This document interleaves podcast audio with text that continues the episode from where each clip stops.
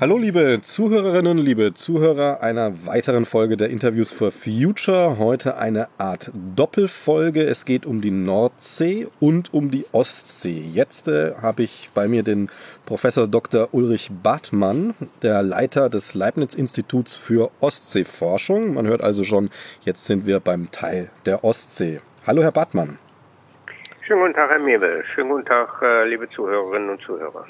So, ich würde erstmal kurz so für einschätzen, ähm, dass, dass unsere Zuhörerinnen und Zuhörer wissen, was sie so machen, was da so passiert. Das äh, Leibniz-Institut für Ostseeforschung, was sind denn da so die Kernaufgaben? Nun, es wird äh, keinen überraschen, dass unsere Kernaufgabe die Ostseeforschung ist, also die Küstenrandmeerforschung. Ähm, wir haben ein, wir nennen das Systemansatz. Wir betrachten also das gesamte System Ostsee von der Geologie, Chemie, Physik, Biologie bis hin zu den Effekten mit der menschlichen Gesellschaft und machen das nicht nur in der Ostsee, sondern auch in vergleichenden Ökosystemen weltweit, zum Beispiel im Schwarzen Meer, im Südchinesischen Meer oder in den Küstengewässern vor Südafrika, Namibia. Okay, diese anderen Meere, äh, das sind dann Vergleichsforschungen, um zu schauen, wie das mit der Ostsee zusammenhängt, oder sind das Einzelforschungen auch auf die Ozeane dort, auf die Meere? Nun ja, Ostseeforschung bedeutet, dass wir die Situation und Veränderungen in der Ostsee verstehen wollen. Das heißt, äh, was sind die natürlichen Veränderungen und äh, in letzter Zeit, also in den letzten 100 Jahren, was hat der Mensch dort ähm, bewirkt in Veränderungen in der Ostsee? Und äh, die Ostsee hat ähm, verschiedene physikalisch-chemische Charakteristika. Das ist also ein Meer, was sehr stark durch Nährstoffe belastet ist, also Abflüsse von Land, was ähm, eine geringe Durchmischung mit dem Weltozean hat. Ähm, dann besteht die Ostsee aus mehreren Becken. Das heißt, wir haben dort äh, mehrere Badewannen hintereinander geschaltet, von Einfluss der Nordsee bis hin in die äh, finnischen Meerbusen. Und in diesen Becken, in diesen tiefen Becken gibt es äh, dann keinen Sauerstoff mehr, das heißt Sauerstoffdefizit. Und genau diese Charakteristika, Einfluss von Land, äh, Nährstoffe, andere Schadstoffe, Sauerstoffarmut, finden sich auch im Schwarzen Meer, ähm, vor Namibia im Auftriebsgebiet und im südchinesischen Meer, wo auch sehr stark menschliche Einflüsse diese Ökosysteme verändern. Das heißt, wir studieren vor der Haustür die Ostsee sehr genau und äh, identifizieren Abläufe. Und mit den Kolleginnen und Kollegen in den entsprechenden Nationen weltweit äh, teilen wir unsere Erfahrungen und lernen dazu, wie andere Ökosysteme mit ähnlichen Charakteristika reagieren auf natürliche Veränderungen und auf den Einfluss von Menschen. Das heißt, es ist also eine zweiseitige doppelter Gewinn, eine Win-Win-Situation. Ähm, wir verstehen die Ostsee besser, wenn wir weltweit arbeiten und wir können unsere Erfahrungen weitergeben und lernen eben äh, gegenseitig äh, durch die Untersuchung anderer Ökosysteme. Genau, Sie hatten jetzt ja auch schon erwähnt, dass die Ostsee ähm, relativ abgekapselt ist, also sehr wenig Salzwasseraustausch mit der Nordsee. Und ähm, na gut, also die Zuflüsse natürlich, aber an sich doch ein sehr abgekapseltes Meer. Ähm, wenn wir jetzt mal die Ostsee als im natur natürlichen Zustand hernehmen, äh, sprechen wir da auch von einer Art einmaligen Biotop? Ja. Jetzt wollen Sie wahrscheinlich ein bisschen mehr hören. ja, gerne als ein Beispiel vielleicht. also ja, ist auf jeden Fall schon eine ähm. sehr, sehr klare Ansage, gar keine Frage. Ja, ähm, die ähm, Ostsee ist ein sehr, sehr junges Meer. Sie ist also geologisch vielleicht 12.000 Jahre alt, entstanden nach der letzten Eiszeit und hat drei ganz unterschiedliche Stadien hinter sich. Also die Ostsee war mal ein reiner Süßwassersee, dann war sie ein Meer mit Salzgehalt wie im Nordatlantik, also voll marin und jetzt ist es ein Brackwassermeer. Und das hat äh, etwas auch mit den Zuflüssen zu tun. Sie haben gesagt, abgekapselt, das stimmt. Ähm, der Zufluss zum Weltozean durch die dänischen Straßen, also kleiner Belt, großer Belt, ähm, da ist der Wasseraustausch mit dem Weltozean schon sehr eingeschränkt und ähm, nur bei bestimmten Wetter- und Windlagen strömt auch viel Wasser in die Ostsee ein. Ähm, dann haben wir die Situation, das sagte ich gerade ja schon, dass die Ostsee nicht gleichmäßig tief ist, sondern so eine Art äh, Aneinanderreihung mehrerer Becken. Das heißt, es gibt tiefe Bereiche, tiefe Becken und dann wieder äh, relativ äh, flache Schwellen, so unter 20 Meter Wassertiefe also flacher als 20 Meter. Ja. Und wenn das äh, Wasser aus der Nordsee, was ja schwerer und salzhaltiger ist, äh, in das erste Becken hineingeströmt ist, muss das Becken erst volllaufen, bevor dieses frische Wasser mit äh, Sauerstoff aus der Nordsee ins nächste Becken überschwappt. Und äh, bis es dann am Ende angekommen ist, äh, braucht es schon ganz, ganz viel Druck und sehr viel Wasser, was da einströmt. So, das ist die Salzwassersituation. Dann haben wir die Ostsee natürlich geografisch hier im Herzen von Europa, wenn Sie sich mal die Landkarte angucken von Europa. Ähm, Zentrum, geografisches Zentrum ist Riga. Das heißt, die Ostsee ist das Mittelmeer im Zentrum von Europa und in einem humiden Klima. Das bedeutet, es regnet mehr im Jahresdurchschnitt ähm, als verdunstet. Das könnte mhm. sich vielleicht ändern, aber noch ist das so. Und das bedeutet auch, dass ähm, sehr viel Regenwasser über die Flüsse und auch äh, direkt in die Ostsee einströmt, also deutlich mehr als verdunstet. Nun haben wir die beiden Situationen, Süßwasser über das Land in die Ostseeoberfläche und Salzwasser in die tiefen Becken. Äh, wir reden also hier von Salzgehaltunterschieden zwischen 0 Süßwasser und 33 äh, reines äh, Nordseewasser. Und das bedeutet, dass äh, die Ostsee in der Tiefe geschichtet ist. Also oben eine Linse leichten Süßwassers und darunter eben das schwere ehemalige Nordseewasser. Und ähm, mit diesen Abflüssen in die, von Land in die Ostsee kommen eben auch sehr, sehr viele Stoffe die an Land sich im Abwasser ansammeln in die Ostsee und das ist dann ein weiteres Problem. Genau, da will ich gleich noch drauf kommen. Ähm, mhm. So ist aber erstmal so ein bisschen der Bild entstanden, dass man quasi gar nicht mal sagen kann, es wäre jetzt ein Lebensraum die Ostsee, sondern es ist eine, also auch diese Becken sehr unterschiedliche Lebensräume zum Teil. Also wenn eines, das, das, das nächste Becken zum, zum, äh, zur Nordsee dann ganz anders als das, was weiter weg ist. Ja, das äh, merkt man zum Beispiel an den Tieren und Pflanzen. Wir haben ähm, ja einen sehr starken Gradienten im Salzgehalt, also Kieler Bucht oder noch weiter Richtung Dänemark äh, 27 Salzgehalt. Das sind also Arten, die auch in der Nordsee überall vorkommen. Und wenn wir dann weiterkommen, hier äh, bis in den finnischen Meerbusen, da haben wir praktisch äh, kein Salzgehalt mehr, drei, vier Salzgehalt. Das ist also reine Süßwasserarten, limnische Arten. Und vor unserer Haustür hier in äh, Warnemünde in Rostock ähm, ist gerade der Bereich äh, so 6, 7 Salzgehalt ähm, eine Übergangszone, an die sich nur sehr, sehr wenige Tiere und Pflanzenarten angepasst haben. Wir haben also eine hohe Biodiversität, also eine hohe Artenzahl im Nordsee-Einflussbereich, eine hohe Biodiversität im Süßwassereinflussbereich, weiter im Osten und bei uns so ein Artenminimum vor der Haustür. Okay. Äh, wie Sie schon angesprochen haben, es fließen ja nicht nur, äh, es fließt ja nicht nur Wasser oder mal ein totes Tier über die Flüsse in die äh, Ostsee, sondern viel mehr. Da kommen wir natürlich ganz konkret auf die Landwirtschaft, ähm, die ja durch die Überdüngung ihrer Felder, äh, das fließt ja alles dann auch ins Grundwasser, vom Grundwasser in die, in die Flüsse und von den Flüssen unter anderem auch in die Ostsee. Können Sie das mal so ganz grob skizzieren, auch dass man mal eine Vorstellung hat, ähm, wie weit das reichen kann? Also ob zum Beispiel aus Bayern Dünger letztlich noch in der Ostsee landet oder ob das viel weiter geht oder wie da so diese Rahmenbedingungen sind. Ja, die Ostsee ist ein internationales Meer. Wir haben äh, neun Nationen hier im Ostsee-Einflussbereich wobei der deutsche Anteil relativ gering ist. Also die Land, ähm, was von Deutschland in die Ostsee trainiert wird, ist sehr überschaubar. Das ist im Prinzip äh, Mecklenburg und Teile von Brandenburg, was dann in die Oder, Oder trainiert. Der Rest geht entweder in die Nordsee über Elbe und Weser oder über die Donau dann ins Schwarze Meer. Also Bayern trainiert nicht in die Ostsee, mhm. wohl aber die Landwirtschaft hier in Mecklenburg-Vorpommern. Und äh, damit sind wir dann bei dem Problem der äh, sandigen Böden in Mecklenburg und in äh, Brandenburg, die ja sehr wenig Speicherkapazität haben, was Wasser angeht, was aber auch die Nährstoffe angeht.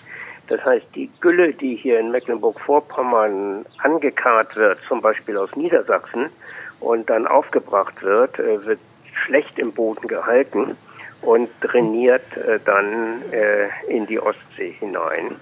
Und das führt eben dazu, dass auch Deutschland sowohl was Stickstoff als auch was Phosphor angeht, ein äh, Problem hat äh, oder Problem bekommen hat mit der Europäischen Union, die Grenzwerte festgelegt hat und gesagt, also Deutschland hält diese Verordnung nicht ein. Nun äh, beschäftigen wir uns sehr intensiv gerade mit dem Phosphor-Eintrag ähm, hier in ähm, Rostock. Wir haben einen Leibniz Wissenschaftscampus Phosphorforschung. Ähm, das ist zum einen ein Element Phosphor, was eine Schlüsselrolle für die Produktion jeden jeden Lebens beinhaltet. Phosphor braucht jeder Organismus ob das nun zum Aufbau von Zellen ist, vom Aufbau der DNA oder auch einfach als Energietransportsubstanz im Körper. Ohne Phosphor also kein Leben. Und äh, Phosphor hat eine Eigenschaft, die ein bisschen schwierig ist äh, für das Leben, denn äh, Phosphor befindet sich im Prinzip auf der Einbahnstraße. Ähm, die großen Lagerstätten sind an Land ehemalige ähm, Tiefsee- und Flachwasser ähm, ähm, die jetzt äh, abgebaut werden, vor allem in Afrika oder in China. Und dieses Phosphor wird dann transportiert hier nach äh, Europa, wird in Mecklenburg-Vorpommern als Dünger aufgebracht, äh, wird dann äh, von Tier und Pflanze verwendet und landet äh, ohne große natürliche ähm, Rückhaltefunktion direkt im Meer und versinkt dort auch am Meeresboden. Das ist anders als Stickstoff, der noch den äh, Rückweg über die Atmosphäre hat, durch vor allem Prozesse in die Bakterien steuern.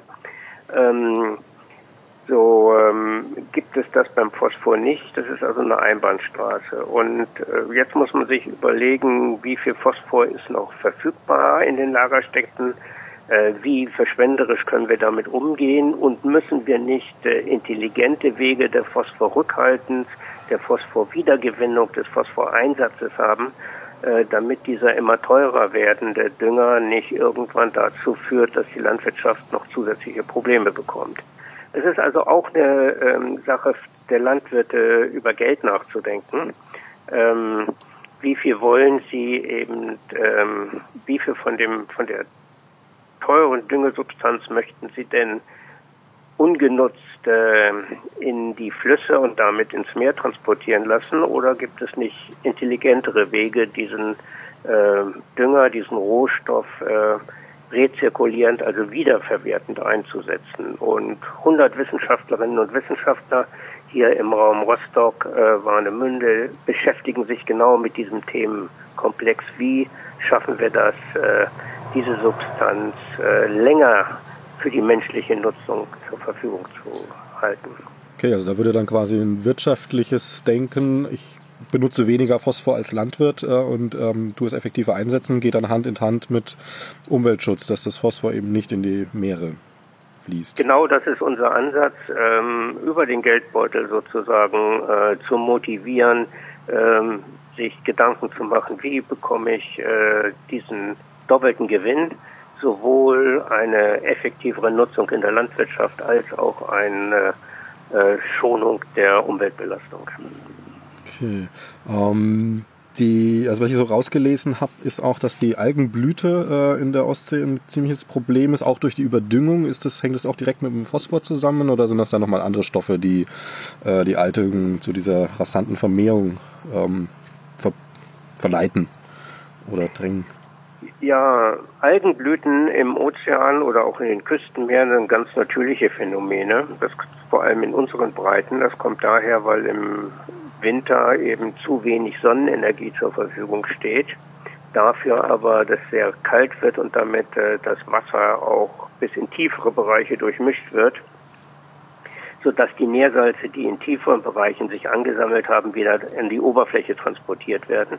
Und dann, wenn es im Frühjahr äh, dann heller wird, ähm, also Lichtenergie zur Verfügung steht, ähm, die Algen eine hervorragende Situation vorfinden, dass sie sowohl Licht als auch Nährstoffe haben.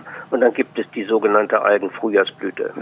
Ähm, das waren mal die Atomen, also Kieselalgen, die dort ähm, das System ähm, na, ergrünen hat lassen. Mhm. Äh, von diesen Kieselalgen ernähren sich eine ganze Reihe weiterer Organismen, Mikrozooplankton, Zooplankton, Krebse, äh, bis hin zu den Fischen.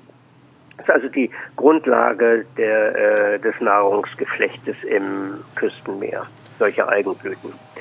Wenn wir jetzt allerdings zu viel Stickstoff und zu viel Phosphor haben, dann kommt es zur Verschiebung der Arten dieser Algen und äh, wir haben äh, gerade in der Ostsee im Sommer das Problem, dass äh, Cyanobakterien, früher nannte man die Organismen Blaualgen, auftreten. Äh, diese Cyanobakterien haben ähnlich wie Bohnen und Linsen und andere Leguminosen die Möglichkeit, Stickstoff aus der Luft zu äh, fixieren. Die machen das durch hohen Energieeinsatz, das heißt, die brauchen die helle Sommersonne und schaffen das dann, den Stickstoff aus der Luft zu knacken und einzubauen. Aber sie brauchen Phosphor. Und wenn dieser Phosphor dann im Sommer noch vorhanden ist oder noch zusätzlich eingetragen wird, dann kommt es äh, vermehrt zu diesen Cyanobakterien oder Blaualgenblüten. Und ähm, die äh, Notwendigkeit für diese Algen, Licht zu einzufangen, hat in der Evolution dazu geführt, dass diese Cyanobakterien Gasvakuolen, also keine kleine Glas, Gasbläschen ausgebildet haben, sodass diese Algenfäden, das sind also fädige Organismen, mhm. meistens an der Oberfläche treiben, sodass sie viel Licht haben und einen guten Kontakt zur Atmosphäre, zu dem Stickstoff, den sie brauchen. Damit wie Wolken dann im Meer halt Schatten nach unten werfen.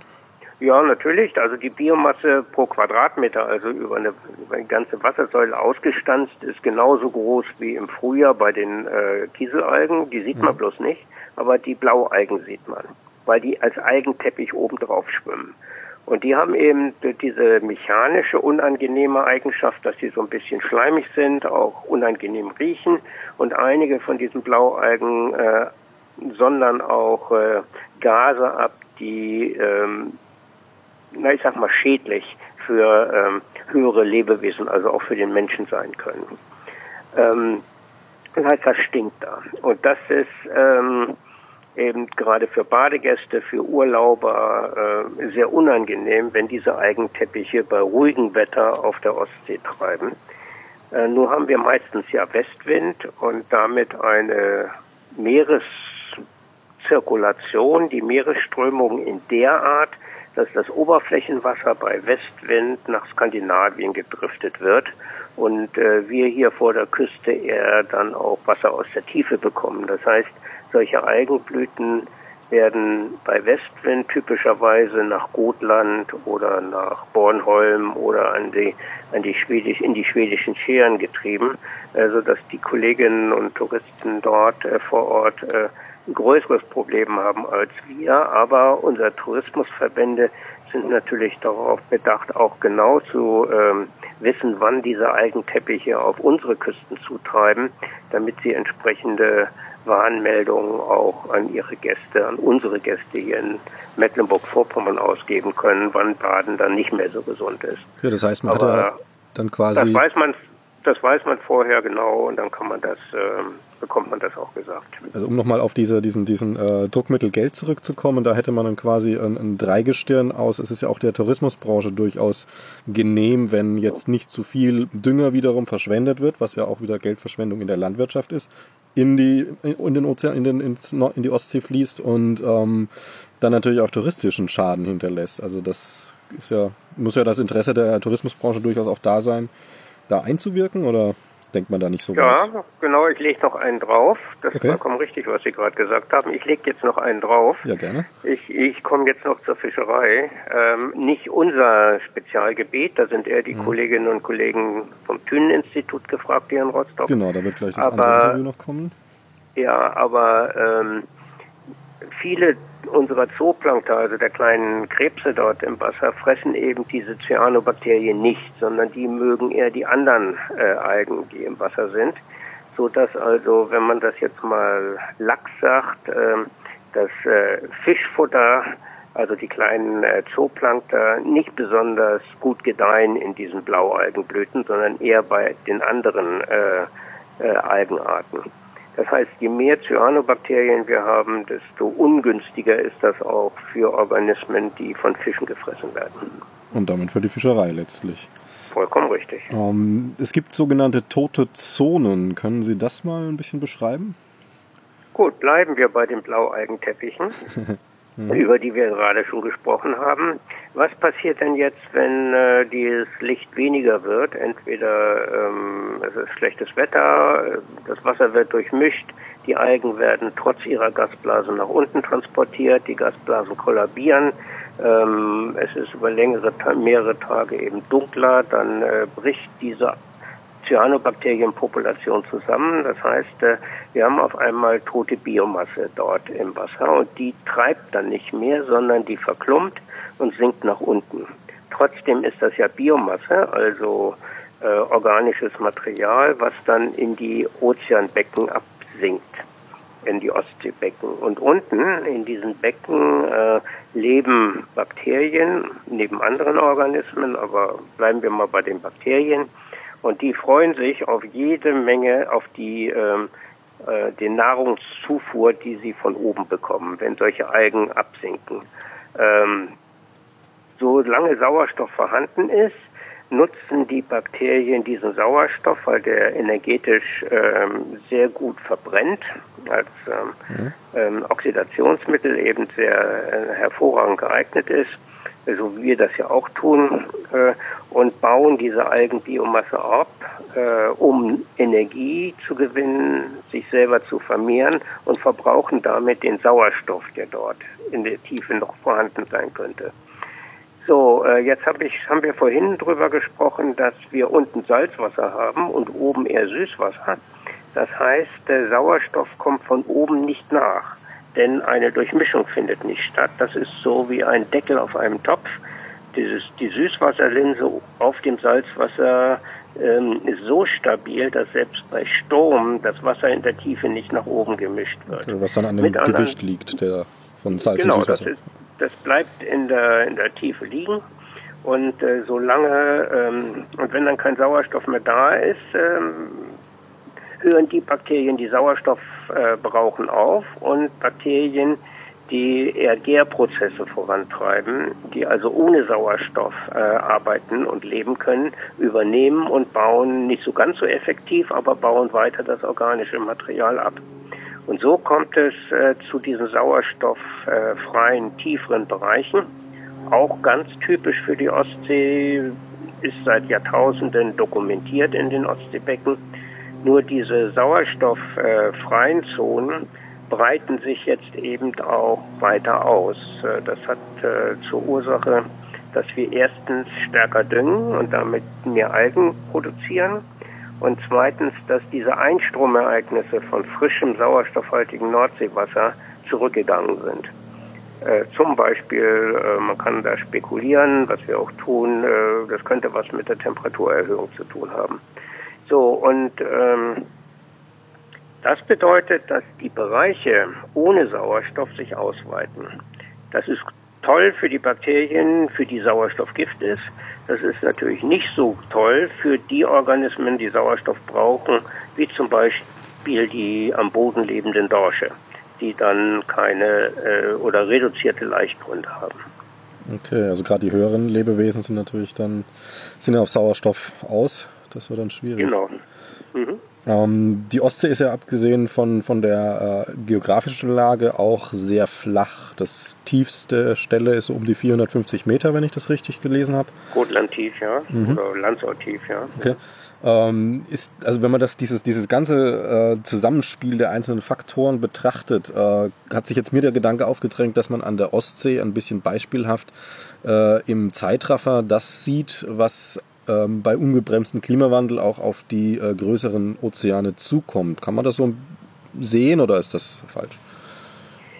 Ja, das ist schwierig, äh, da die Ozeane, wenn wir uns da jetzt mal den Nordatlantik angucken, um nicht gleich in den Pazifik oder Indischen Ozean zu gehen, die sind mhm. ja anders strukturiert. Im Atlantik haben wir zwar auch äh, äh, Bergketten unter dem Meeresspiegel, aber wir haben nicht diese Beckenstruktur, die in der Ostsee vorherrscht.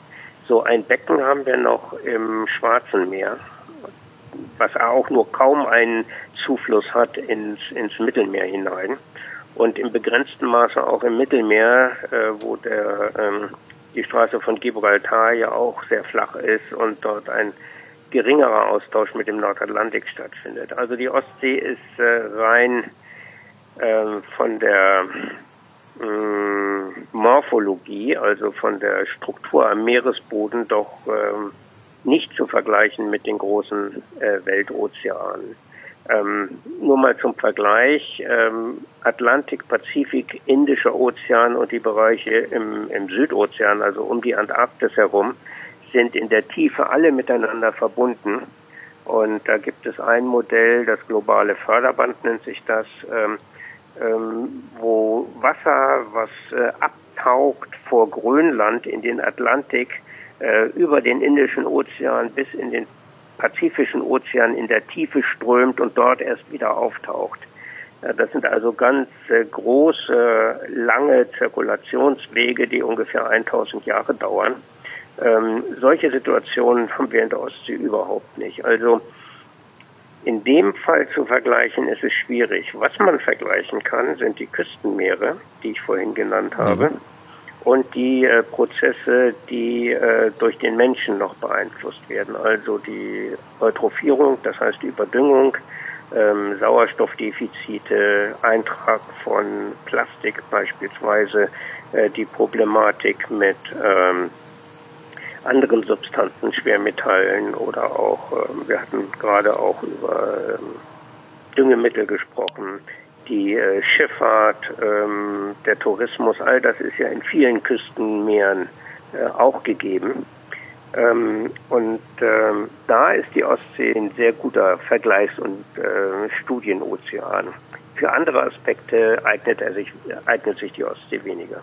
Okay, aber was auf jeden Fall so ein Ding ist, sie ist natürlich sehr flach und ähm, daher auch der, der äh, Erwärmung des Planeten letztlich etwas mehr unterworfen als jetzt ein 3000 Meter tiefes Meer. Ja, das ist grundsätzlich richtig, wobei, ähm, wie gesagt, die Ostseetiefen sind stärker mit der Nordsee äh, verbunden, weil Nordseewasser dort einströmt, vor allem auch im Winter. Und das warme Wasser an der Oberfläche, das nimmt die Erwärmung aus, auf und das warme Wasser wird auch ausgetragen. Das heißt, die Temperaturerhöhung ähm, ist nicht stärker als äh, oder nicht übermäßig stärker als sonst im Ozean hier in der Ostsee. Okay, äh, ich würde jetzt mal ganz ein Stück weiterspringen. Ähm, was tut denn die Politik? Was tun äh, auch Nichtregierungsorganisationen? Wie ist denn da so momentan die Handlungslage um äh, der Ostsee? Weil, wie Sie ja schon viel erwähnt haben, es geht viel Schlechtes vom Menschen rein, aber der Mensch ist ja nicht nur schlecht. Ähm, man tut ja auch Gutes hier und da. Man versucht es ja auch irgendwie wieder wettzumachen, zu verbessern, guten Einfluss zu haben. Also Ihr Institut zum Beispiel ist ja da absolut klar erwähnenswert. Ähm, aber auch Politik, Gesellschaft, was kommt da so? Ja, da gehe ich mal ein bisschen zurück in die Geschichte zu Zeiten des Kalten Krieges. 1972 wurde in Helsinki ein Abkommen unterzeichnet von allen Ostsee-Anrainerstaaten, also über die Grenzen des Eisernen Vorhanges hinweg sogenannte Helsinki oder Helcom, äh, Helcom äh, äh, Vertrag. Und äh, infolgedessen ist ein äh, Ostsee-Aktionsplan entstanden, der Baltic Sea Action Plan, in dem alle Ostseeanrainer äh, festgelegt haben, sie wollen den ökologischen Zustand, den Gesundheitszustand der Ostsee verbessern. Und das hat unter anderem in den 70er, 90er Jahren dazu geführt, dass ähm, in allen Ostseeanrainerstaaten die dritte Klärwerksstufe eingerichtet wurde. Äh, in einigen Nationen äh, früher, andere haben da ein bisschen länger gebraucht, aber letztendlich äh, dazu geführt, dass der Eintrag von Phosphor in die Ostsee, über die Bedeutung haben wir ja vorhin geredet, mhm. Ähm, der Eintrag von Phosphor von Land in die Ostsee ist dramatisch zurückgegangen und vor allem der Eintrag durch die häuslichen und industriellen Abwässer. Ähm, Landwirtschaft äh, geht ja mehr dann direkt rein in die Vorfluter und Flüsse und nicht über Klärwerke. Das ist also weiterhin ein Problem. Aber die häuslichen Abwässer in Form von Phosphor sind äh, sehr gut äh, reguliert. Das ist eine große politische und finanzielle Anstrengung gewesen, äh, ähnlich wie jetzt für die Ostsee auch das Abkommen ist, dass kein Schweröl mehr gefahren wird von den Schiffen hier in der Ostsee man äh, die Überwachung der Ölleckagen äh, ist äh, optimiert. Das ist vom Satelliten über Flugzeuge bis hin zu Schiffen, also kaum ein Ölunfall, der nicht registriert wird. Ähm, die äh, Bestände, Tier- und Pflanzenbestände sind sehr gut erfasst, auch international ausgetauscht. Und es gibt ein international abgestimmtes Messprogramm, an dem alle Ostseeanrainer sich beteiligen ähm, seit Jahrzehnten schon. Und die Daten werden zentral in Schweden gesammelt. Und äh, auch wir tragen natürlich dazu bei, hier äh, vernünftige äh, Daten zu ähm, erzeugen. Und die ähm, Methoden, mit denen wir die Daten gewinnen, werden immer stärker verfeinert und verbessert und international abgestimmt. Das ist also was wissenschaftlich, was die Umweltüberwachung angeht, ist die Ostsee in Europa und vielleicht sogar weltweit ein Vorzeigeobjekt, äh, wie man es machen kann, und, um voranzukommen, um im Rahmen dieses äh, Baltic Sea Action Plans äh, zu einem gesunden Umweltzustand zu kommen. Ziel war, im Jahre 2021 diesen gesunden Umweltzustand zu erreichen. Dieses Ziel wird verfehlt. Okay, das liegt daran, 2021, mhm. das ist dieses Jahr, äh, nächstes Jahr. Ja, ja der, der äh, wird verfehlt, das Ziel einfach, äh, weil die Umsetzung dann doch in vielen Ländern, und da schließe ich Deutschland mit ein, nicht so schnell ist wie äh, vor 20 Jahren noch gedacht. Äh, Politik denkt immer 20, na, oder alle denken 20 Jahre ist eine lange Zeit und da können wir uns äh, Zeit lassen, aber letztendlich ist 20 Jahre übermorgen. Mhm. Ähm, die Ostsee hat eine, das Ostseewasser hat eine Halbwestzeit von 30 Jahren. Das heißt, alle 30 Jahre wird das Ostseewasser ausgetauscht im Durchschnitt. Das heißt, das, was wir heute einleiten, ist noch in 30 Jahren dort in der Ostsee. Das heißt, auch, dass die, das Ökosystem deutlich länger reagiert und langsamer reagiert als äh, die ähm, parlamentarischen Zeiten, also die äh, mhm. Zeiten, in denen Regierungen im Amt sind. Ähm, man muss also investieren, auch politisch, äh, in die Vorsorge, in die Zukunft, ähm, ohne dass äh, die Erfolge man direkt noch auf seine eigene äh, Karte gut buchen kann. Okay. Und äh, das ist eine gewisse Überzeugungsarbeit. Es gibt einen politischen Ostseerat, der jetzt auch die Wissenschaft regelmäßig hört. Da hat im letzten Jahr Deutschland, äh, im vorletzten Jahr Deutschland den Vorsitz gehabt. Ähm, es sind deutsche Vertreter beteiligt, äh, ähm, die ähm, Zusammenarbeit zwischen Politik und Wissenschaft in der Ostsee funktioniert sehr gut. Nicht, dass es nicht besser werden könnte, aber die Wissenschaft wird gehört und unsere Grenzwerte, die wir zum Beispiel vorschlagen, was die ähm, Höchstmenge an Stickstoff äh, angeht, die in Flüssen in die Ostsee eingeleitet werden sollen, Diese äh, Höchstmenge ist jetzt in einer EU-Verordnung äh, umgesetzt worden, sodass wir sehen, dass äh, Ergebnisse aus unserer Forschung bis in die EU-Gesetzgebung einfließt. Und das stimmt uns sehr positiv. Also man kann ja quasi so ein bisschen sagen, die Ostsee und wie mit ihr umgegangen wird, es hat, gibt hier und da natürlich Probleme, keine Frage, aber ähm, man könne sie quasi ein bisschen als Paradebeispiel dafür, dass ähm, sinnvoller langfristiger äh, Klima- oder in dem Fall Umweltschutz äh, durchaus möglich ist, auch ähm, herziehen und das dann auch auf andere Dinge übertragen, um einfach zu sehen, okay, politische Entscheidungen, äh, der Umgang mit der Natur. Das, genau das, ja. Okay, ähm, würde ich jetzt noch eine Frage anhängen, die sich dann so mit ein bisschen schon erledigt hat, aber trotzdem Ihre Einschätzung würde mich ein bisschen interessieren. Äh, es ist ja immer so, dass wir als Gesellschaft so ein bisschen in Sicherheiten wiegen, so, naja, Amazonas-Regenwald ist noch nicht so schlimm. Was, hoppla, in zwei Jahren kollabiert der, wenn man nichts ändert. Ähm, wo steht denn da so die, also ganz viele solche Sachen sind ja sehr schlimm, also auch zum Beispiel Sibirien, die, die Hitze, ähm, die Fluten in China jetzt aktuell und so weiter und so fort. Das sind ja, die Hiobsbotschaften hören ja nicht auf quasi. Ähm, bei der Ostsee, wo stehen wir da? Also ist da das Gefühl, was man jetzt so gesellschaftlich, sag ich mal, im Durchschnitt haben kann, als ist schon alles in Ordnung. Ähm, wo stehen wir da im Vergleich bei der Ostsee? Also wie in Ordnung, mal grob gesagt, äh, ist der Zustand des Meeres? Ja, das ist eine, eine sehr gute Frage und äh, meine Antwort darauf ist, ähm, es ist noch nicht zu spät. Okay. Ich habe also, befürchtet, dass sowas kommt. Wir, wir ähm, können noch was tun mhm. und unser ähm, Handeln wird noch ähm, das Pendel zur positiven Seite ausschwenken. Es ist also noch nicht zu spät, indem man sagt, äh, egal was wir tun, die Ostsee wird eine Kloake werden. Nein, das ist nicht so. Wenn wir jetzt ähm, die, den Eintrag von Nährsalzen reduzieren, uns auch auf die anderen Chemikalien konzentrieren, also die gesamten Arzneimittel, die Pharmazeutika, die Kosmetikprodukte, all das reduzieren, können wir verhindern, dass die Ostseeorganismen sich damit anreichern. Wir äh, sehen diese chemischen Substanzen jetzt schon in den äh, Tieren und Pflanzen in dem Küstenbereich, aber eben noch nicht in höheren Konzentrationen in der zentralen Ostsee. Und unser Ansatz ist zu sagen, äh, lasst uns diese ähm, Chemikalien zurückhalten, damit sie eben nicht erst äh, in den Fischen akkumulieren und wir dann aktiv werden, sondern jetzt anfangen. Und äh, so kann man das auch äh, mit dem Sauerstoff, ähm, wenn wir jetzt an den ähm, jetzt die Zuflüsse von äh, Nährstoffen reduzieren, schaffen wir es, den Sauerstoff der Ostsee so zu stabilisieren, dass wir äh, diese sogenannten Todeszonen, dass die sich nicht weiter ausdehnen in Zukunft. Ähm, das heißt also, ähm, ja, die Ostsee ist, hat Probleme.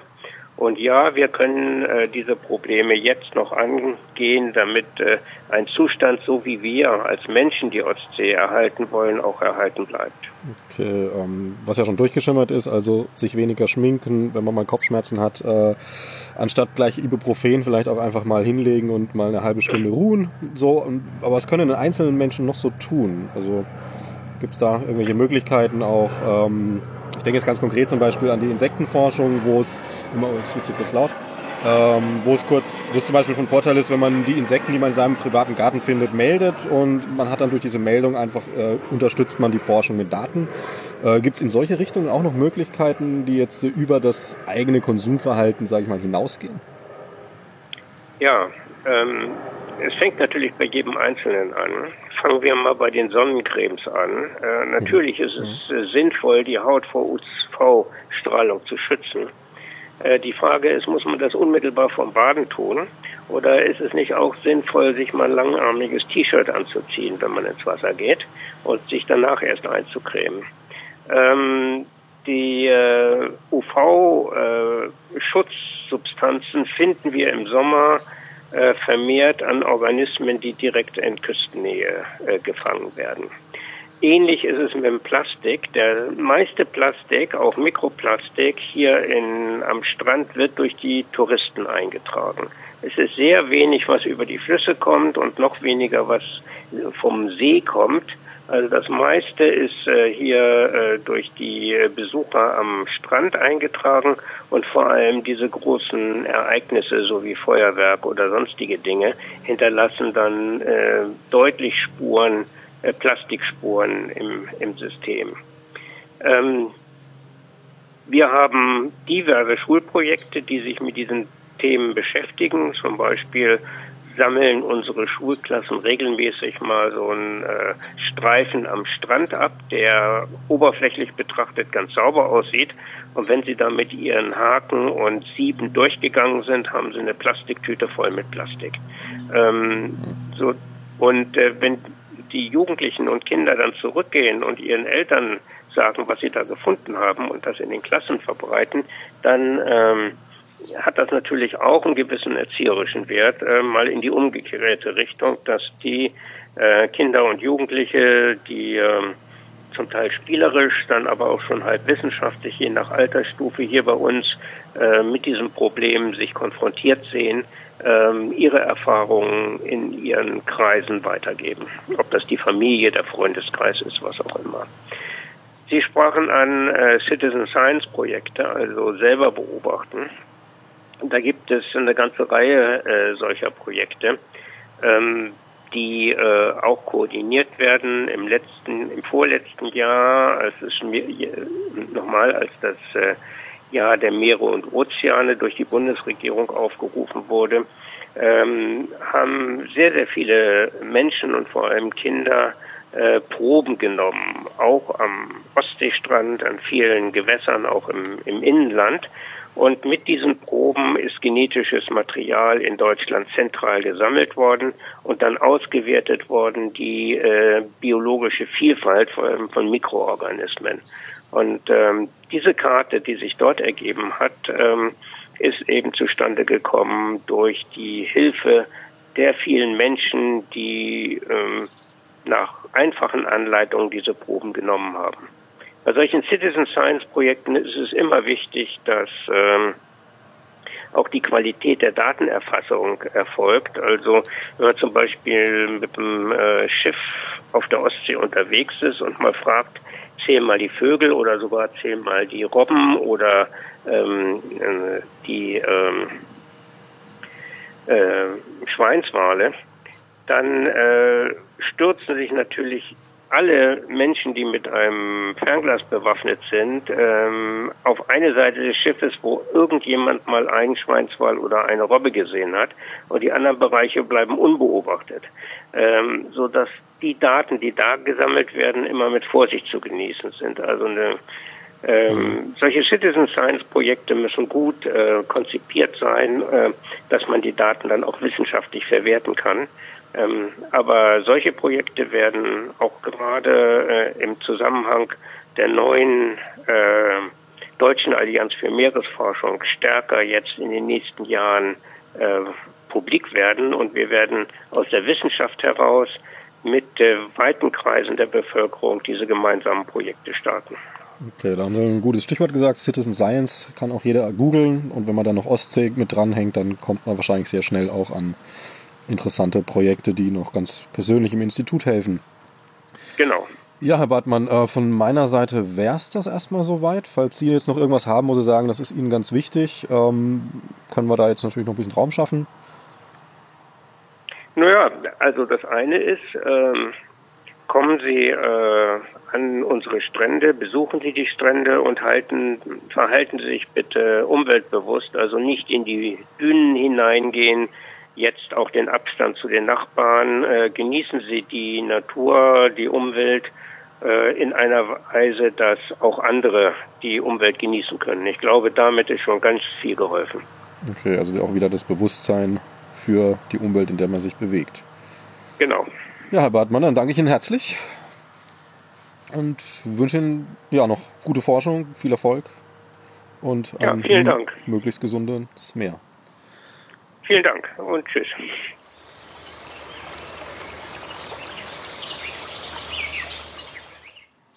Wir wollen nun weiter wandern von der Ostsee in die Nordsee und den Nordatlantik. Ähm, dazu Karl Michael Werner vom Thünen-Institut aus Bremerhaven. Moin Dominik. Servus. Ähm, so, erstmal alles Gute, du hast ja Geburtstag. Schön, dass du dir gerade heute noch Zeit nimmst. Ähm, du bist in der Nordseeforschung konkret mit drin. Das heißt, äh, was ist da so dein Bereich? Ähm, genau, es geht um, um Nordsee, beziehungsweise hauptsächlich auch um, um, um andere Gebiete im, im, Nordatlantik. Also die Ostsee gehört ja auch zum, zum sogenannten Nordostatlantik dazu. Ähm, und im, im Nordsee- bzw. Nordatlantikgebiet ähm, geht es vor allen Dingen um, um Bestandsabschätzungen von kommerziell genutzten Fischarten. Ähm, also es geht darum, wie verändern sich ähm, kommerziell genutzte Fischarten über Zeit, ähm, wie haben sie sich über die letzten 20, 30, 40 Jahre entwickelt und wie wirken sich äh, Fischerei und Umwelteinflüsse eben auf die, auf die Populationsgrößen äh, von verschiedenen Fischarten aus. Okay, das heißt im Gegensatz zur Ostsee, die ja ein Binnenmeer ist, also sehr abgeschlossen, ist die Nordsee ja schon direkt mit dem Atlantik verbunden, also quasi ein Teil vom Atlantik. Ähm, Gibt es da Unterschiede, wo man sagen muss, okay, das sind wirklich konkrete Nordseebereiche, die auch ähm, vom Fischaufkommen natürlicherweise ganz anders liegen als das, was man jetzt so im Gro als Atlantik, Nordatlantik bezeichnet? Ähm, ja, also ich würde sagen, die Nordsee ist eben ist relativ klar geteilt in den südlichen Bereich, wo wir eine, eine eigene oder eine relativ eigene, zumindest jetzt eine eigene Fischfauna haben, ähm, die schon eben mehr den, den, südlicheren Gebieten, den noch weiter südlicheren Gebieten ähnelt, also dem englischen Kanal bzw. der Biskaya und im nördlichen Teil in der Nordsee, wo es auch tendenziell ein bisschen kühler ist, ähm, wo es auch tiefer wird, wo auch der Untergrund anders ist, da haben wir dann eben typische Fischfaunen, wie sie, wie sie auch im Nordatlantik vorherrschen, also mit, mit wie sie noch weiter am Norden eben vorherrschen, wie es sie in Norwegen gibt, wie sie um Island gibt zum Beispiel. Okay, und ähm, größeres Problem für die, für die äh, Klimawandelgeschichten, weil hier geht es natürlich auch uns sehr um diese Sachen, was passiert da so, ist dann eher das äh, im flacheren Wasser angesiedelte? Oder wie ist das? Also ich würde sagen beides, aber ähm, im flacheren Wasser der südlichen Nordsee haben wir, also sehen wir eine, eine schnellere Erwärmung. Also das heißt, dort sehen wir die, die Auswirkungen einfach schneller bzw. zügiger. Ja, und dann äh, sind, die, sind die Fischarten dann auch mehr fester verbunden an dem Ort, also dass die Laichplätze, sag ich mal, dieses, diese Wassertiefe brauchen oder diese Bodenart, die es jetzt noch in der Südnordsee gibt und im Nordatlantik dann eher nicht mehr? Oder sind sie da flexibel genug, sag ich mal? Ähm, ich, ich glaube beides. Also einerseits gehen, gehen Plätze verloren, also weil einfach angestammte Habitate sich verändern. Ähm, dadurch gehen, gehen angestammte Plätze verloren. Ähm, und viele Arten, die sich dann in, in, in, die nördlicheren Gebiete zurückziehen, die tun das dann eben. Also wie zum Beispiel der Kabeljau. Wenn es dem zu warm wird in der südlichen Nordsee, ähm, dann geht er in die nördliche Nordsee, beziehungsweise geht einfach in kältere Gebiete, wo es ihm dann noch ähm, von der Temperatur her noch passt. Okay, das erzeugt ja dann auch wieder einen Evolutionsdruck äh, auf die dort ansässigen Tiere. Ähm, was passiert, kann man sich das denn so vorstellen? Weil klar, man könnte sich ja erstmal überlegen, naja, dann wandert er halt dahin, wo es ihm passt, ist doch schön. Ähm, aber so schön ist es dann doch auch nicht oder so einfach zu lösen. Ja, also nee, einfach ist es nicht. Es ist vor allen Dingen immer schwierig vorherzusagen. Ähm, und ums, ums relativ oder ums, ums, ums deutlich zu machen, irgendwann ist natürlich Schluss. Also ich sag's mal, irgendwann ist es natürlich so, wenn sich die Arten immer weiter an den Norden verschieben, irgendwann ist es so, dass die Arten, die ursprünglich im, im Norden leben ähm, und an eben sehr kalte Gebieten angepasst sind, also arktische Arten, wie zum Beispiel der Polardorsch, eben nicht weiter in den Norden können, weil irgendwann sterben die Bedingungen quasi, die, die, die diese arktisch angepassten Arten brauchen, die gibt es irgendwann nicht mehr, weil es überall zu warm wird. Und gleichzeitig kommt eben der Druck von den südlicheren Arten, die eben in diese sich erwärmenden Gebiete einwandern, ähm, wo es dann zu, zu Nahrungskonkurrenzen gibt, wo es dann direkt zu, zu neuen Räuber-Beute-Beziehungen gibt, wo dann eben neue Arten, zum Beispiel die, die, an, die arktisch angepassten Arten zum Beispiel fressen. Okay. Ziehen auch ähm, südlichere äh, Fischbestände dann jetzt Richtung Nordsee? Also sieht man das in der Nordsee konkret auch, dass da sich Fische, Tiere ansiedeln, die meinetwegen vorher nur um Spanien rum oder noch südlicher unterwegs waren?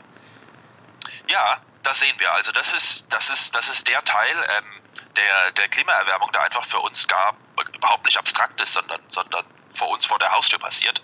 Also hier sehen wir, dass das ganz typische Arten, die es eben mehr um die früher um die Iberische Halbinsel gab, die eben in dem Golf von der Biskaya hauptsächlich ihre Verbreitungsgebiete hatten, wie zum Beispiel die, die Streifenbarbe, wie zum Beispiel verschiedene Tintenfischarten oder wie zum Beispiel der Seehecht, dass die eben immer stärker an die Nordsee einwandern und ähm, dass die Populationen der Nordsee einfach immer größer werden. Okay, was ja erst für die Fischerei erstmal von Vorteil ist, oder wie gleicht sich das aus? Das eine zieht weg, das andere kommt. Man hat sich natürlich auf das, was hier immer war, so eingespielt, aber das sind ja dann nicht so komplexe Sachen wie vielleicht Netzgröße ne, und so, aber oder ist es dann doch, stellt man sich das einfacher vor, so umzusteigen, jetzt sage ich mal, auf südlichere Fischarten? Also ich glaube, es ist tatsächlich nicht so einfach, weil natürlich auch, ich sag's mal, die, die, das Konsumerverhalten in Norddeutschland bzw. in Deutschland ist natürlich auch, auch angepasst an die traditionellen Arten, die wir aus Nord- und Ostsee kennen, wie zum Beispiel den Hering, äh, den Kabeljau oder die Scholle. Also ich sag's mal, neue Arten an den Mann zu bringen oder an die Frau, ist jetzt geht, glaube ich, nicht von heute auf morgen. Aber man braucht natürlich auch eine gewisse, ähm, eine gewisse Größe der neuen Population der neu eingewanderten Fische, damit sich eine Fischerei lohnt. Also es kann dann vielleicht doch mal Situationen geben, wo dann, wo dann die, die Fischer an die, die Fischer, sage ich mal, gewöhnt sind, wie Kabeljau und Hering, sich zurückziehen. Also die Bestände gehen eben zurück, aber gleichzeitig sind die, sind die Bestände der neu einwandernden Fische vielleicht noch nicht so groß, dass sich hier eine Fischerei wirklich lohnt. Also ganz so einfach ist es nicht. Okay, und wir sind gerade nur in so einer Zwischenphase drin. Das, ähm, Ganz genau. Also ich glaube, es gibt Arten, da sind wir in der Zwischenphase. Ähm, und es gibt Arten, aber zum Beispiel wie den Seehecht. Also der Seehecht ist ja auch ein relativ bekannter Speisefisch in Nordeuropa. Ähm, und dem, der, die, der Bestand des Seehechtes in der Nordsee hat sich zum Beispiel in den letzten zehn Jahren ungefähr verzehnfacht. Und da sprechen wir natürlich dann schon auch schon von Bestandsgrößen, die sich dann auch schon fischereilich lohnen können. Also das, das merken die Fischer einfach ganz, ganz massiv, dass, dass Arten wie der Seehecht, die auch, die auch so, also wir nennen sie opportunistisch, also die kommen mit relativ vielen verschiedenen Bedingungen klar, die fressen fast alles. Ähm, und wenn wir natürlich solche quasi Bestandsexplosionen haben, dann merken das natürlich auch die Fischer. Und das kann sich natürlich auch dann wieder kommerziell lohnen. Okay, naja, das ist erinnert mich so ein bisschen an die Landwirtschaft, wo ja auch ähm, einerseits es muss sich lohnen, das muss funktionieren, die Leute wollen auch ernährt werden, auch der Bauer genauso wie der Fischer will ja auch von was leben, das ist ja alles erstmal klar. Äh, auf der anderen Seite äh, ist natürlich der einfachste Weg sehr oft ähm, der schädlichste Weg. Nehmen wir jetzt Glyphosat als ein Beispiel. Ähm, wie ist das dann in der, in der Fischerei? Gibt es da ein Bewusstsein? Also man ist ja direkt im Meer, also das, was jetzt die, die, die Landwirte mitbekommen, dass die Böden trocken sind und so weiter. Ähm, man hofft ein bisschen auf ein Umdenken, aber es passiert ja kaum. Ist das, wie ist das in der Fischerei? Gibt es da ein Bewusstsein für, zu sagen, hey, wir müssen anders arbeiten? Also ja, ich gehe davon aus, dass dieses Bewusstsein, dass dieses Bewusstsein auf jeden Fall da ist, weil die Fischer sind ja die, die als erstes leiden. Also wenn wir jetzt in die Ostsee oder auch in die Nordsee schauen, wo der Kabeljau immer weniger wird, ähm, was auch mit der Temperatur zusammenhängt, wo der Hering eben weniger wird, ähm, dann sind die Fischer natürlich die ersten oder, oder die Fischerinnen, die darunter leiden können. Ähm, das heißt, ich glaube, dieses Umdenken. Ich glaube, die Fischer haben dann tatsächlich nicht so viel in der eigenen Hand, was sie in dem Moment wirklich dagegen machen können. Weil wenn wir zum Beispiel wie beim Kabeljau und der Nordsee seit 20 Jahren auf eine wirklich gute Nachwuchsproduktion warten, also dass mal viele Jungfische überleben, dass sich der Bestand wächst, dass der Bestand wächst, dagegen kann der Fischer eigentlich nichts machen. Ähm, das hängt mit ganz vielen verschiedenen Gründen zusammen. Ähm, aber ich glaube, da sind die Fischer einfach häufiger noch mehr ähm, einfach an die Natur gebunden. Wenn, nicht viel da ist, dann können sie auch eben nicht viel fangen. Okay, und es ist dann, es gibt ja mehrere Möglichkeiten damit umzugehen. Das eine ist, man hat ja auch seine Fangquoten, es gibt ja auch äh, Begrenzungen, wo man sagt, heute ist Fangverbot und so weiter. Ähm, genau. Sind das, sind, haben, haben Fischer da Verständnis dann für? Die ja dann auch wirklich unter einem Finanzdruck stehen und wissen, okay, ich habe heute einen guten Fang gemacht, morgen ist das noch da, aber ich darf nicht. Ich glaube, es ist teils, teils. Es ist wie wenn man, wenn man, wenn man eine ganz große Berufsgruppe wie zum Beispiel Fischer versucht zu verallgemeinern, dann, dann geht das nicht, wie mhm. man ja eigentlich nie größere Berufsgruppen verallgemeinert. Es gibt immer natürlich Persönlichkeiten, die, die mehr Verständnis haben oder die da proaktiver sind, die sagen, hey, wir müssen was verändern, so geht es nicht weiter. Und dann gibt es vielleicht andere, die, die ein bisschen weniger proaktiv sind und dann sagen, oh, die Wissenschaftler, die, die wissen gar nicht, worum es geht. Ähm, die Fischer sind natürlich auch schon seit, seit langer Zeit jedes Jahr auf dem Wasser. Das muss man natürlich auch anerkennen und die kriegen verdammt viel mit. Ähm, das heißt, sie haben natürlich auch ein wichtiges Wissen. Ähm, aber diese, diese Proaktivität ist da, ist da ganz stark variabel auch. Also das, das, das ist schwierig, das so zu verallgemeinern, würde ich sagen. Aber es ist jetzt nicht so wie jetzt zum Beispiel beim Bauernverband, wo man weiß, der Bauernverband ist der Verband und der treibt äh, die Kleinen in Ruin und ist eigentlich ein äh, Industrieverband, so verkürzt gesagt. Sowas in der Art ist jetzt in der Fischerei nicht zu sehen. Ah, doch, das haben wir in der Fischerei genauso. Also, dass es dort wenige Firmen gibt, die zum Beispiel sehr dominant sind. Ähm, das hat man in der Fischerei auch. Ähm, das ist aber auch einfach räumlich sehr variabel. Da ist die Situation in der Ostsee, glaube ich, nochmal ein bisschen anders als in der Nordsee. Mhm. Ähm, aber ja, dass, äh, dass die Anzahl der Fischer oder Fischerinnen weniger geworden ist über die letzten Jahre, dass das ähm, an, an wenige große Firmen geht zum Beispiel, das, das ist auch was, was wir auch beobachten können. Okay, du sagst, dass die äh, Fischer klar auch auf dem Meer draußen sind und sehr viel, viel Information mitbringen. Wie kann man sich das vorstellen? Was sind das für Informationen? Was ist das für ein Wissen, äh, was jetzt auch für, für euer Institut zum Beispiel Sinn macht, äh, mitzuarbeiten? Ja, ähm, also einmal ist es ja so, also ich sag's mal ganz technisch beziehungsweise ganz pragmatisch, ist es so, dass die Alterszusammensetzung der Fischbestände ganz wichtiger Teil ähm, unserer alltäglichen Arbeit ist. Also wir müssen ja, um, um Quotenempfehlungen abzugeben, um, um Fischfangquotenempfehlungen abzugeben, müssen wir erstmal feststellen, okay, wie viel Fisch ist eigentlich da? Und dann müssen wir versuchen festzustellen, ähm, aus den historischen Zeitserien, die wir da draußen ähm, zurückkalkulieren, ähm, wie viel können wir jedes Jahr nachhaltig entnehmen. Ähm, und eine ganz wichtige Information dafür sammeln zum Beispiel unsere Fischereibeobachter, die gibt es bei uns am Institut, die fahren mit den Fischern zusammen raus, die sammeln Daten von den Fischen, ähm, mit denen wir zum Beispiel das Alter bestimmen oder andere biologische Informationen ähm, ähm, uns aneignen. Und diese Information geht dann ganz präzise in unsere Vorhersagen mit ein, beziehungsweise in unsere retrospektiven Abschätzungen, wie viel denn früher eben mal da gewesen ist, zum Beispiel vom Kabeljau und der Nordsee. Okay. Also dafür ist das, was der Fischer fängt, ganz, ganz, ganz, ganz ausschlaggebend. Zumal wahrscheinlich auch, weil man einfach eine große Flotte bräuchte, um diese verschiedenen Bereiche der Nordsee dann auch anzufahren. Und die Fischer machen es ja sowieso. Der eine dort, genau, der nächste genau. dort. Ja. Genau. Aber dafür hat man natürlich auch die wissenschaftlichen Forschungsreisen, weil da ist es natürlich so, dass wir versuchen, repräsentativ große Bereiche abzudecken. Während die Fischer ganz klassisch natürlich dorthin fahren, wo Fisch ist, wo sie Fisch finden, äh, versuchen natürlich die, die Wissenschaftler und Wissenschaftlerinnen ähm, einen repräsentativen Überblick zu bekommen. Also immer wieder jedes Jahr an genau die gleichen Gebiete fahren und Fische fangen, um zu gucken, wie sich einfach in den verschiedenen Gebieten ähm, die, die, wie sich die Artenzusammensetzung zum Beispiel verändert.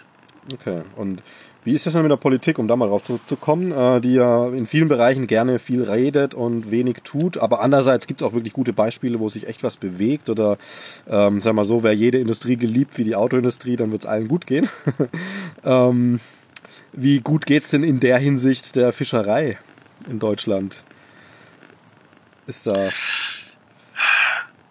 Das, das ist auch wieder schwierig zu verallgemeinern. Also, um, um, um auf den ersten Teil so ein bisschen deiner Frage zurückzukommen, also was sich über die letzten ja, 15 bis 20 Jahre tatsächlich ganz stark verbessert hat, ähm, ist auf EU-Ebene, dass sich die, dass man sich an die wissenschaftliche Fangquotenempfehlung hält. Also das ist was, wo wir sehr positive Auswirkungen sehen.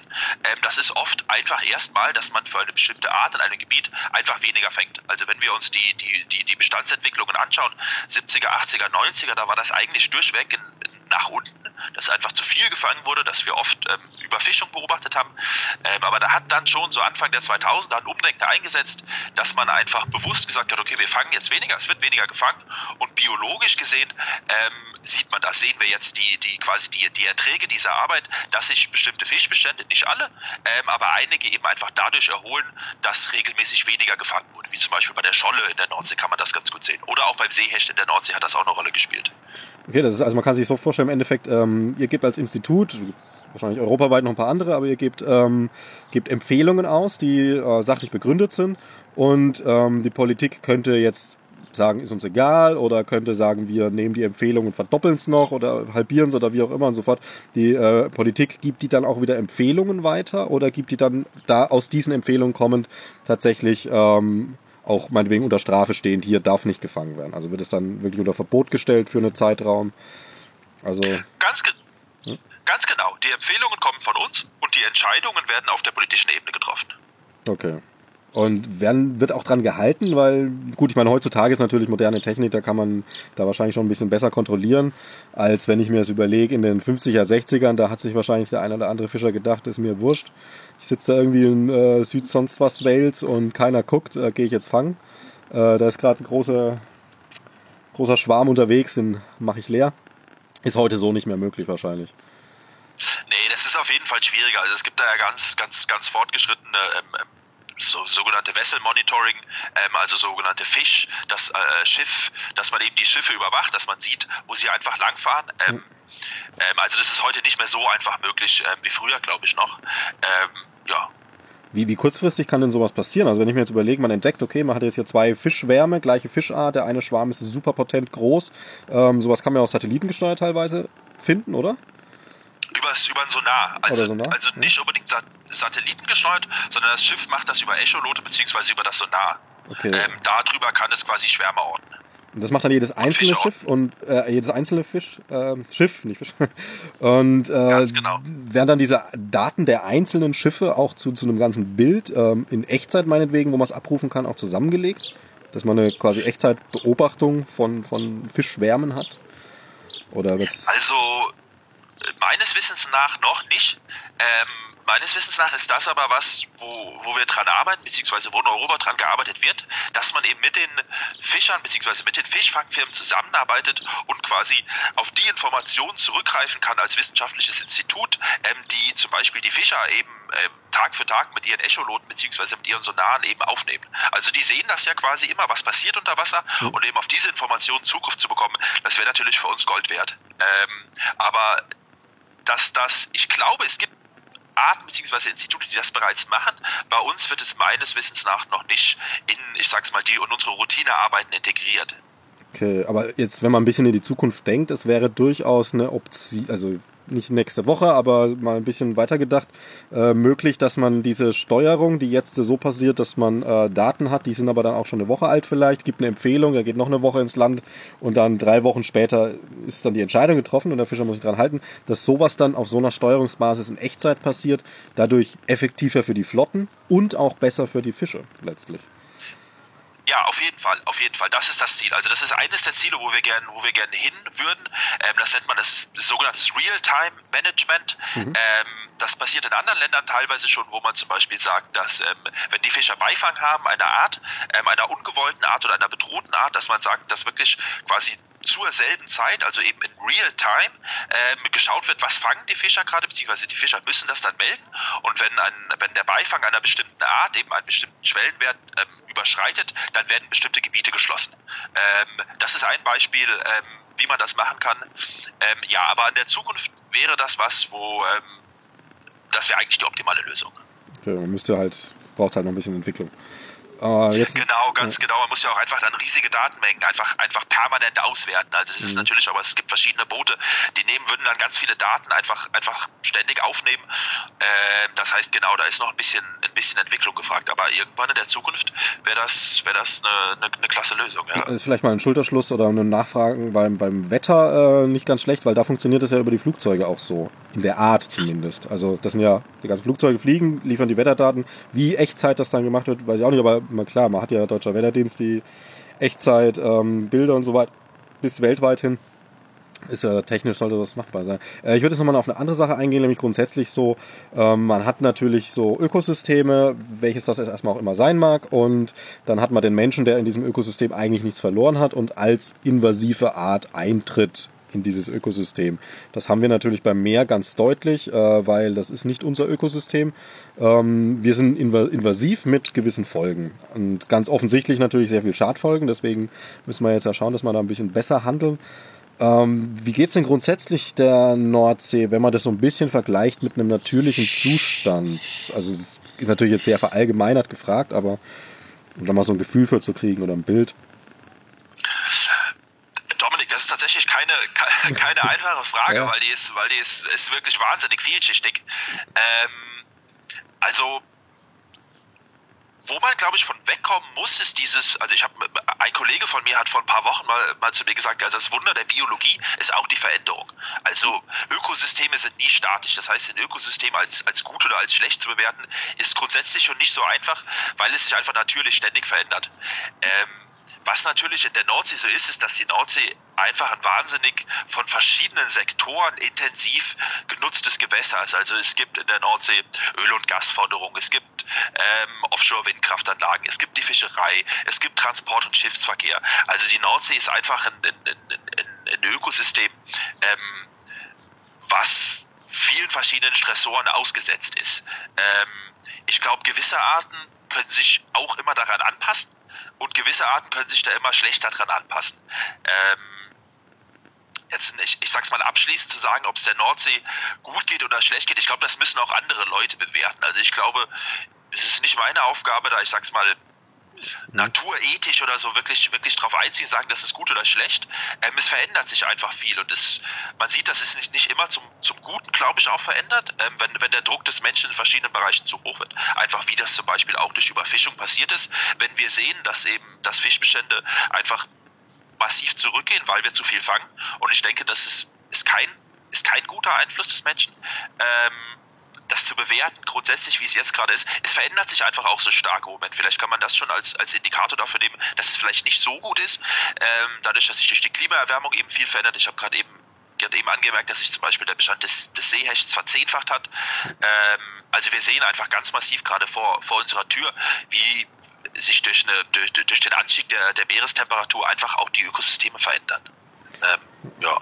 Und klar, es wird irgendwo Schaden geben, aber es gibt auch immer Chancen. Das, ähm, äh, zu einer Chance nochmal. Äh, ich habe gehört, ich weiß nicht, ob es in der Nordsee auch so ist, ähm, ich glaube, ich hatte es bei euch auf der Seite irgendwo beim Überfliegen was gelesen, nämlich äh, man hat ja immer diese, diese Gedanke, so, okay, der Mensch macht was, ist schlecht für die Natur, macht was, ist schlecht für die Natur. Ganz lustig finde ich äh, mit den Windrädern, die man ja in die Natur stellt, also die jetzt onshore erstmal an Land sind. Uh, und, und da wird dann irgendwie ge äh, geweint, weil ganz viele Insekten dran sterben und so. Also das kann nicht wahr sein. Ähm, wie ist das denn mit den Offshore-Windrädern? Uh, da, also auf der Ostsee ähm, ist es wohl so, dass sich ähm, tatsächlich an dem, an dem Basement von diesem Windrad, äh, dass tatsächlich Laichplätze entstehen. Gibt's, weißt du da auch was drüber? Oder Nordsee, wie ist das? Ähm, also wir haben da tatsächlich gerade auch ein Projekt drüber laufen. Ähm dem will ich auch noch nicht zu viel vorgreifen, weil das eben noch nicht ganz abgeschlossen ist. Aber wir, würde ich sagen, beobachten ähnliche, machen ähnliche Beobachtungen in der, in der Nordsee. Also wenn eben um diese, um diese Windkraftanlagen unten am, am Sockel, der quasi am, in, in den Meeresboden ähm, integriert wird, wenn dort große Steinaufschüttungen vorgenommen werden, eben um das Windrad ähm, zu schützen vor Strömung, ähm, sehen wir dort eigentlich ein relativ diverses Ökosystem. Also wir haben dort Kabeljau gefangen ähm, und haben in die Kabeljaumägen reingeschaut und geguckt, was der Kabeljau dort frisst. Und dort gibt es verschiedene Fischarten, beziehungsweise auch verschiedene Krustentierarten, ähm, die der Kabeljau dort frisst, die sich vielleicht so nicht in der Nordsee ansiedeln würden, auf dem, ich sag's mal, dem klassischen Sand-Schlammboden in der südlichen Nordsee. Mhm. Ähm, also auch hier ist es wieder schwierig zu sagen, ob es gut ist oder ob es schlecht ist, aber es scheint nicht so, dass es wahnsinnig negative Auswirkungen hätte. Ich glaube, das kann man äh, schon ganz gut so sagen. Und der Kabeljau, für den wird es generell zu warm in der südlichen Nordsee. Also wir sehen ganz klar, dass der Kabeljau aus der südlichen Nordsee ähm, verschwindet. Aber eben um diese, um, um die Offshore-Windkraftanlagen finden wir immer noch, haben wir noch regelmäßig Kabeljau gefunden. Okay, also sieht man, man kann, wenn man will, wenn es gut gemacht ist, auch einfach die Natur schützen, unterstützen. Äh, wie viel wärmer ist denn äh, die Nordsee im Vergleich zu den Rest, Durchschnitt der Meere? Ist, steigt die speziell an? Ähm, ich habe nicht keinen genauen Vergleich ähm, im Kopf, wie sie zum Beispiel im im, im, äh, im, Vergleich zur Ostsee ansteigt. Es gibt jetzt dieser, es gab eine, eine Anfrage ähm, vor ein paar Wochen von einer grünen Politikerin, da haben wir auch schon drüber gesprochen, glaube ich, in, in, in der E-Mail ganz am Anfang. Mhm. Da geht es ungefähr so um eine Erwärmung im Schnitt über die letzten 30 Jahre von einem halben Grad bis zwei Grad ungefähr. Ähm, vor allen Dingen in der südlichen Nordsee. Also das ist ungefähr so die, ähm, das ist ungefähr so der Bereich, in dem wir uns da gerade befinden. Okay, also ähnlich wie bei der Ostsee, meine ich, ist es, wenn wir in einem anderen Interview auch nochmal hören, aber äh, da geht es wohl, weil die halt flach ist und auch wenig Austausch hat, geht das wohl relativ fix. Ist auch irgendwo logisch schlüssig. 450 Ganz Meter genau. ist das tiefste Stelle der Ostsee um den Dreh. Kann ja. das natürlich schnell passieren. Ähm, ja, ich hätte natürlich noch tausend Fragen, muss man jetzt, äh, wird, wird ein sehr langes Interview und wir sitzen heute Nacht noch hier, das müssen wir jetzt nicht übertreiben. Äh, hast du vielleicht noch irgendwas, wo du sagst, das wäre dir wichtig, was einfach mal nach draußen dringen sollte, was jetzt vielleicht hier gefehlt hat oder ein Aspekt, der dir vielleicht auch persönlich einfach am Herzen liegt?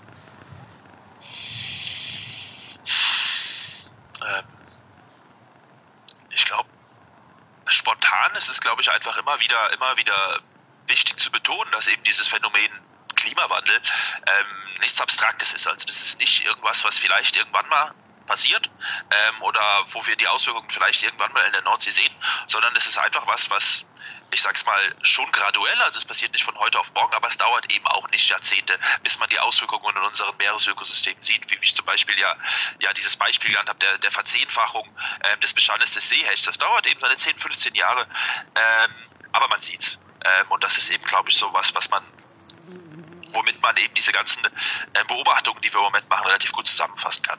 Okay, also für dich jetzt persönlich und für euer Institut wahrscheinlich noch spannend die nächsten Jahrzehnte.